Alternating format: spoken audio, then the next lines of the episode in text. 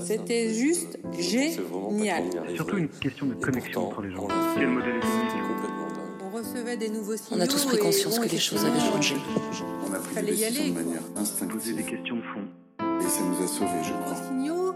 Et là, on s'est dit oui, on va y aller. Surtout une question de connexion entre les gens. C'était incroyable. Mais really had to pause and reflect. Audio Train, des histoires d'entreprise racontées au travers des trajectoires personnelles, et c'est tout de suite.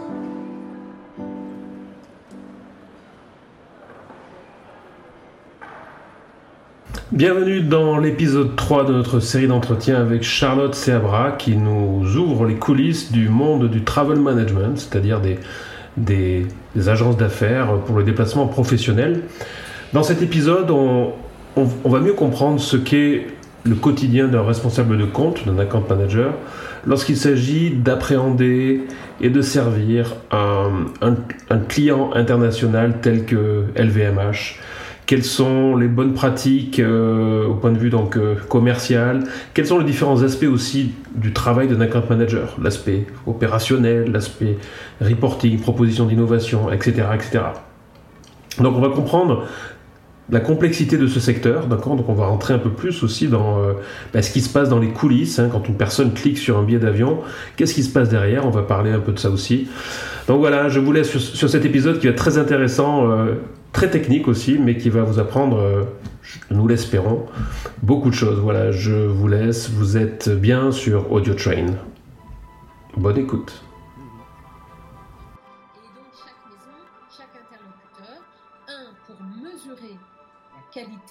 Service, même si on a des outils de qualité automatisés, mais c'était important dans la discussion. Donc ça, c'est... ouais, on parle de techno, hein, mais attention, hein, la- le- le- le- l'humain est au cœur de la, de la techno. Mhm. Donc rien ne, ne nous a remplacés. Donc aller rencontrer en face-to-face, hein, ça c'était important, écouter ce qui marche, ce qui marche pas, recalibrer, adapter, ça c'était vraiment, mais vraiment une part très importante. Et ça, il faut l'imaginer dans le monde entier. Mhm. Donc moi, je faisais aussi des, ce qu'on appelait les roadshows, euh, voilà, un peu en Europe, en Asie, et euh, où j'allais euh, ben, rencontrer toutes ces maisons. Et, et toujours, il y avait toujours quelque chose de toute façon à Mhm. recaler. Ouais. Et mon rôle était de coordonner avec l'opérationnel. Ouais, il y a toujours des feux, j'imagine, non toujours euh, des... des- Il y a toujours. euh, puis il y, a- il y a des choses dans, le commercial qu'on peut pas, on peut pas. Mhm. Moi, mon cheval de bataille, c'est je, je promets ce que je peux délivrer. Mhm. Je sais trop. Si, si je promets quelque chose qu'un un agent de voyage ne pourra pas faire, c'est- vous, vous- tu- mets le stress, tu mets la pagaille. Donc c'était, oui. alors c'est one step more toujours, hein, parce qu'on va toujours un petit peu plus loin quand même. hein. C'est normal, on doit faire rêver son client, Mhm. euh, mais dans, la- dans ce qui est réalisable, ou lui donner les bons euh, délais. Donc Do- aujourd'hui, ça c'est quelque chose qui voilà, qui, qui, peut, qui va se développer. Donc, c'est quelque chose qu'on va mettre en place pour vous dans six mois, dans un an. Donc, c'est et puis après, cette relation commerciale qui est au cœur de l'activité, hein, rencontrer son client, garder le lien toujours avec le client, occuper l'espace. Moi, j'avais un manager et je, je trouve que cette phrase, occuper l'espace. Mhm. Ouais. Soyez là, il faut qu'on vous voit. Mhm. Hein, Ah ouais. Restez pas derrière votre ordinateur. Occuper le ring. Ouais, puis d'ailleurs, et c'est vrai qu'on apprend plus. Alors moi, j'avais une fonction beaucoup plus justement bah, dans les bureaux. Et je sais quand j'allais avec des commerciaux euh, en clientèle. Alors au départ, j'ai pas trop envie. Justement, j'étais. euh, tu vois, t'as pas envie d'aller trop voir donc la réalité parce que c'est dur en fait. Et lorsque tu y vas, mais en fin de compte, on apprend mais bien plus en une après-midi chez un client qui va vous parler de vraiment ce, ce qui est important pour lui plutôt que nous de rester derrière nos, bah, nos PowerPoint quoi. Et c'est vrai que bah, bah, j'ai beaucoup appris euh, en allant quoi. Euh, Ouais. Donc ok, donc il y a ça, donc ce volet, peut-être encore un, un quatrième euh, volet, peut-être en. Le quatrième, c'est, allez, on passe sur les analyses, les Ah. analyses des données.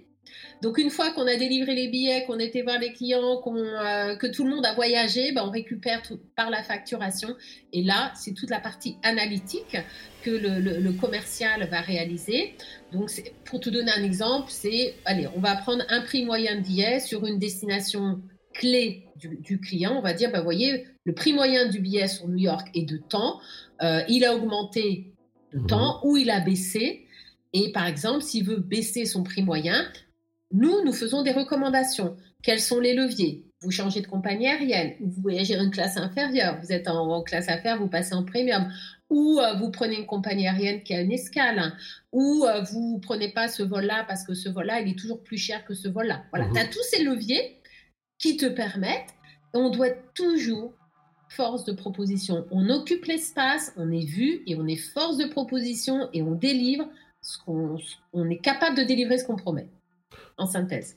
Les budgets voyage et déplacements, c'est vrai qu'après les coûts marketing, c'est un gros coup. Alors, suivant bien sûr donc les, entreprises, mais ça peut être un, aspect. Je sais qu'il y avait eu, euh, c'est pas une année comme ça, un, président américain avait élu enfin pas élu pardon, il avait désigné euh, un cost killer pour justement euh, étudier ben, les, coûts, les coûts du gouvernement américain et en particulier j'ai trouvé ça intéressant, il s'était euh, attaqué à la politique voyage.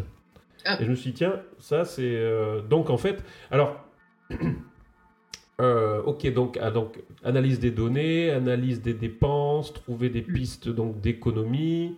Ok, ok, donc tu joues un rôle de, bah, de tu, enfin, tu recommandais donc à ton client comment optimiser donc son budget voyage. Est-ce que tu peux donner une, fourchette à peu près du budget voyage de LVMH ou ça reste encore confidentiel peut-être, mais juste peut-être une. D'accord, ok. C'est voilà, mais c'est quelques zéros quoi. D'accord. C'est conséquent et, euh, mais bon, je, non, je ne donnerai pas de, fourchette. Mais euh, chacun, chaque maison gère son budget. Hein, par mhm. contre, hein. tu as un budget global comme tu l'as euh, mentionné, mais chaque maison va avoir aussi des règles qui peuvent être plus restrictives en fonction de ce qui se passe à un instant T pour la mhm. maison. si tu prends ce qui s'est passé en 2020 bon, bah, tout le monde s'est arrêté de voyager. Mais euh, c'est euh, c'est assez vertigineux, c'est vrai. Et euh, il est vrai que chez LVMH, il y avait une spécificité, c'était la gestion des VIP. Parce que selon un statut, euh, c'est pas tant par rapport à la complexité toujours du voyage, ça peut être par rapport à des statuts dans l'entreprise. Si tu fais partie euh, du COMEX, par exemple, mhm. euh, voilà, tu accèdes à un service VP que un mec GBT a mis euh, spécifiquement en place dans un service plus plus d'excellence et avec des horaires, des tranches horaires, voilà, de disponibilité différentes et plus de services que encore le, l'équipe à faire. D'ailleurs, je pensais, est-ce que c'est est-ce que ce statut, comme ça, qui est peut-être lié à des grandes entreprises euh, françaises, euh, mais ces entreprises françaises aussi sont en train bah, de se réorganiser, euh, d'optimiser, de couper des couches hiérarchiques? Et là, tu vois peut-être venir ma question. Est-ce que le statut de VIP, est-ce que le traitement de VIP, c'est pas quelque chose qui est en train de disparaître? Moi, ce que j'en ai vu, alors je, parlerai de ce que j'ai mhm. vécu. de manière générale, on va dire, de manière voilà, mais après, en général, c'est pas disparaître, mais réduire le nombre. D'accord. Voilà, peut-être que tu avais tel strat, tel strat dans une entreprise qui accédait par défaut à un service. Mhm. Mais tu sais, hein, pour retirer un service, c'est comme si tu retires une carte Club 2000, qui est la carte de fidélité Air France, un top management. Si tu leur retires, ils ont du mal à la rendre hein, quand même. Hein. Parce que ça, c'est quand même une offre privilège, je veux dire, mhm. d'être euh, en statut VIP. Mhm. Donc, euh, mais peut-être moins moins de personnes à qui on pourrait euh, proposer un accès au service VIP. Mais il faut savoir que ce service que tu dis, service VIP, et je, voudrais lier ça à la politique voyage, il y a un impact dans les entreprises sur le turnover. Une entreprise est attrayante aussi pour euh, les, millennials qui rentrent dans, les entreprises et qui sont sujets à, à se déplacer. Ils peuvent être intéressés par la politique voyage parce que dans telle entreprise, tu vas voyager à partir de 6 heures, 7 heures en classe affaires, mais dans telle entreprise, c'était 10 heures. Mhm. Donc il y a un impact, tu vois, par contre, sur le turnover euh, ou euh, l'attraction de l'entreprise sur la gestion, la gestion du voyage d'affaires est attractif euh, pour les, personnes qui rentrent dans les entreprises. Ouais, c'est ce qui, ouais, c'est ce qui est dit. Après, je pense qu'il faut quand même peut-être arriver à le prouver. Je sais pas, peut-être que les attentes maintenant changent je sais pas, voilà, Macron parlera peut-être aussi de l'évolution aussi, ben, ben des attentes par rapport euh, au voyage. Je veux juste, euh, avant qu'on passe euh, à la suite, dis-moi, Si on revient sur ton expérience comme ça ben, chez American Express en tant qu'account manager pour LVMH, est-ce que tu peux revenir sur peut-être, enfin, qu'est-ce que tu aimais faire de manière concrète et est-ce qu'il y a peut-être un jour ou un, fait d'arme, quelque chose, une histoire vraiment te dit, ouais, là j'ai vraiment fait la différence sur je sais pas, le déploiement d'une solution, tu as résolu un gros problème, enfin, qu'est-ce qui te rendait heureuse dans ton travail en fait? Moi, ce que j'ai, euh, ce qui me rendait heureuse, c'était la reconnaissance et la fidélité. Mmh que le client euh, te montre, te, prouve euh, dans, le partenariat et qui se marque par un développement de business. On te confie du nouveau business on te fait confiance. Euh, ça, c'est quelque chose qui, pour moi, qui fait partie de mes valeurs, extrêmement important. Après, ce qui me, alors moi, je vais dire ce qui me stressait terriblement, c'était le matin quand j'ouvrais mes mails, parce que l'Asie, c'était déjà l'après-midi et il se passait souvent quelque chose. Et quand tu démarres ta journée avec un incident VIP et que tu l'appelles à Singapour et que tu bon, tu l'as pas en direct, le VIP, tu as, l'assistant ou l'assistante, et que, euh, ben, comme j'expliquais, il n'y a pas eu de fluidité. Il y a eu un chauffeur qui n'était pas présent à un endroit et ça a créé beaucoup de retard, une, une, une catastrophe pour ce VIP. Là, tu es vraiment dans le stress. Donc ça, ça a été des moments, euh, il y en a eu, il y en a des moments comme ça. Mm-hmm. Donc euh, très stressant. Moi, ce que j'adorais, euh, c'était aller rencontrer les maisons, voyager. Puisque je te l'ai dit, hein, début de voyage, pourquoi j'ai fait du mhm. voyage, c'était le rêve. Et moi, voyager, c'est ça restait, ça reste du, une expérience, du rêve aussi. Mhm. Donc j'adorais partir, je partais en général une semaine. Et euh, chaque maison, chaque heure, tu rencontrais une maison différente avec des interlocuteurs différents. Tu savais pas ce qui allait se passer. Mhm c'était un vrai challenge. J'adore les challenges. Donc, c'était un vrai challenge parce que soit c'était super positif, alors là, c'est l'apothéose, mmh. soit ça pouvait être moyennement ou très négatif. C'est mmh. arrivé, bien entendu. Mais une fois la douche froide passée, eh ben, écoute, tu repars avec tout ça et justement, tu fais un peu l'incroyable. C'est-à-dire, tu te dis, mais comment c'est possible et comment on va faire. Et, là, tu as la force de tes équipes. Et ça, c'est cette cohésion d'équipe est aussi quelque chose, moi, qui me fait vraiment vibrer. Hein. Mhm. Et euh, tu fais rien tout seul. Hein. Donc, tu as cette force. Chez Amex, il y a des gens fabuleux et des experts dans tous les domaines. Et là, voilà. Et ensemble, et eh ben, la résolution de problèmes, pour moi, est quelque chose de, de, d'extrêmement motivant et on rebondit sur euh, la, motivation et on rebondit sur la, reconnaissance du client. Hmm. Seul on va vite, mais avec, les autres on va loin. Quoi. Ouais. ah oui, oui, oui. Puis on fait ce qu'on pense euh, impossible ou assez compliqué. Euh, mettre en place un outil, euh, un outil en ligne dans euh, X pays avec des complexités de, de, mmh, de, tout. Dans chaque pays, c'est fabuleux.